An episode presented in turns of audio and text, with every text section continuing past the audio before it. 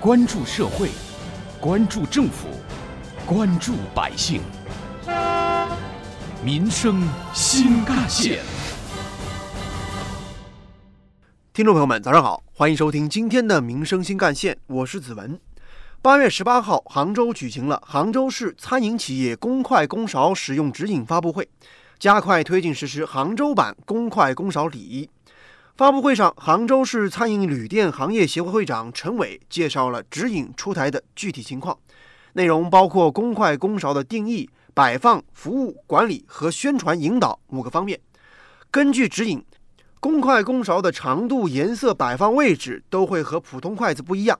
一般来说，深色为丝筷，浅色为公筷，长的是公筷，而短的是丝筷。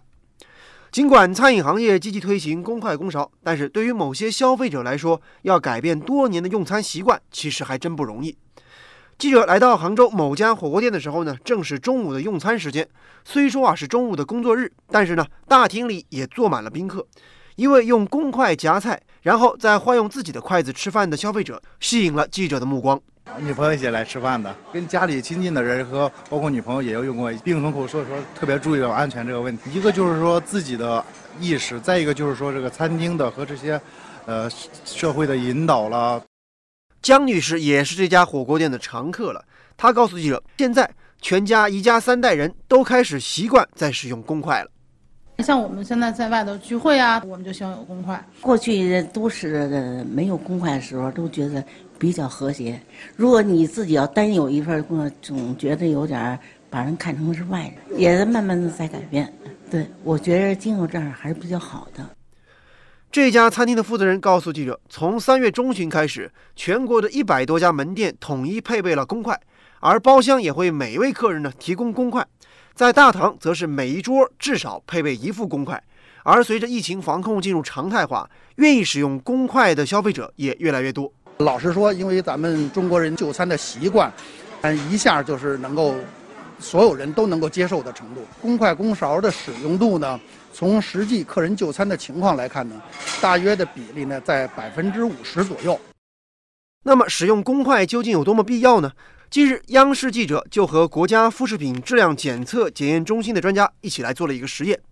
在中心的餐厅里，专家选用了三道不同的菜来做了实验，分别是我们常见的凉拌黄瓜、干锅茶树菇和香辣牛蛙。为了保证试验的科学性，专家把每道菜通过无菌操作的方式分成了三份，并且提前对每道菜进行了餐前的取样保存。国家副食品质量监督检查检验中心刘洋。餐前的需要用一个无菌袋儿来包。第二个部分呢，是我们喂食用的部分，就是要对照后面的两部分的那个实验。然后第三部分呢，是我们的呃不用公筷的这个部分。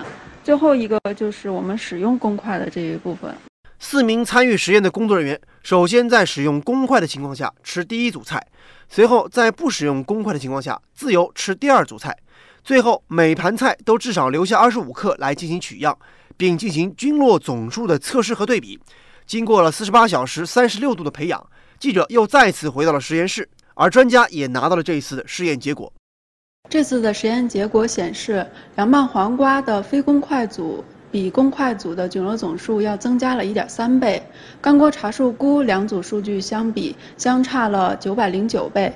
而香辣牛蛙的这个数据则相差了四十四倍，因此在不使用公筷的情况下，我们人体携带的一些细菌会通过筷子传播到菜品上，而且菜品之间也会交叉污染。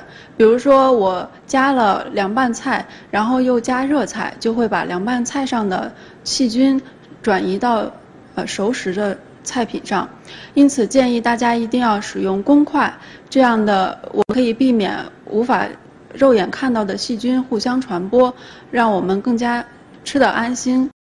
食品药品产业发展与监督管理中心主任张永健：这些年呢，我们国家非常重视食品安全，呃，也确实呢，食品安全得到了很大的改善，比如说食品的生产、加工。流通，如果我们能够更积极的啊去采用公开这种方式，就会呢使之前的所有我们食品安全保障的努力呢能够最终的实现，也能够降低我们每个人消费者的风险。挖掘新闻真相，探究新闻本质，民生新干线。其实，在咱们中国，早在九个世纪前，宋高宗赵构就做出了双筷进食的示范了。每次的御膳台上，他都会摆上许多膳品，而审视之后，他会先用一副筷子和勺子把想吃的菜肴按分量拨到自己的碗中，然后用另一副筷子进食。具体的个人应当如何使用公筷公勺呢？九九六热心听众王问梅：使用公筷公勺后，应放回原处，用公筷公勺取菜。宜适量，不将菜返回盛器。用公筷公勺，应夹取盛器中靠近自己的菜肴，不用公筷公勺随意翻菜，不得将公筷公勺插入菜或饭中。使用公勺舀汤要注意，尽量避免汤汁溢出。那么，普通的家庭又该如何使用公筷公勺呢？一起来听杭州知行小学三年级的常一同学怎么说。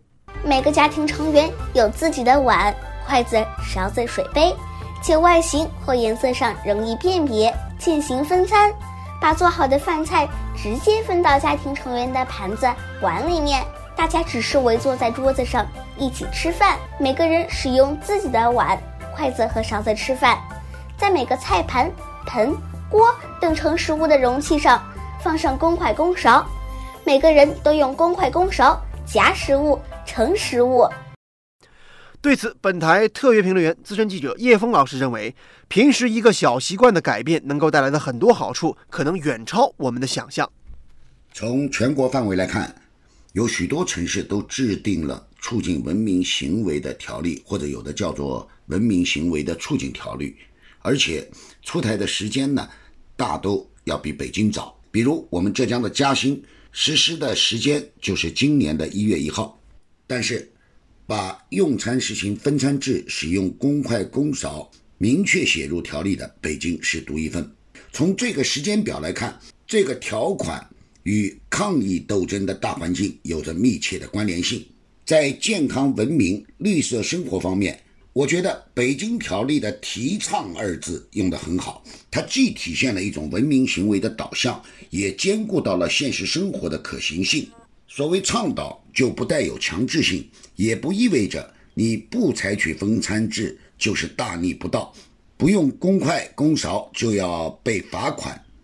我们说，文明呢，不仅仅是一种外在的形式，更是内心的自觉。它不是一种固定的模式，而是一种动态的发展。它也不是人家要我做，而是我要这样做。